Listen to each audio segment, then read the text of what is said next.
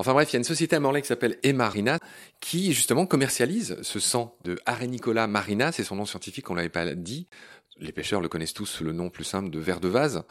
C'est exactement ce que tu as dit, l'hémoglobine, 250 fois plus petite que notre hémoglobine, mais qui est 40 fois plus oxygénante. Et en plus, j'ai lu ce matin en préparant l'émission qu'elle était lyophilisable. Alors il y a un autre aspect, on va dire plus biologique quand même de ce verre. Là, on parle des aspects euh, qui nous sont utiles et c'est bien sûr pour ça que tu en parles dans ton livre, dans, ce grand procès des animaux. Mais euh, c'est, tu l'as dit, c'est un animal très commun et euh, les petits tortillons sur la plage indiquent sa présence. C'est-à-dire que l'arénicole, en fait, est un, un, ver qui se fait un petit abri en, forme de U dans le sable. Et une fois qu'il y est, il y reste.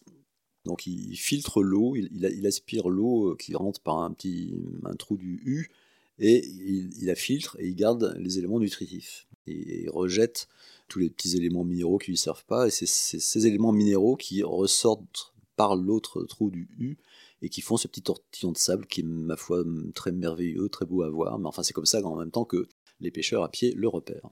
Ouais, il faut un œil très exercé pour repérer le tout petit trou par lequel il aspire le sable qu'il nettoie, c'est ce que tu viens de dire. En gros, c'est un peu comme les vers de terre, sauf qu'il fait ça sur la plage. Et ce qui m'a fasciné dans ton bouquin, tu m'as appris mille choses, c'est que pourquoi son sang, son hémoglobine est si, comment dire, si efficace, c'est que sur l'estran, il est en apnée.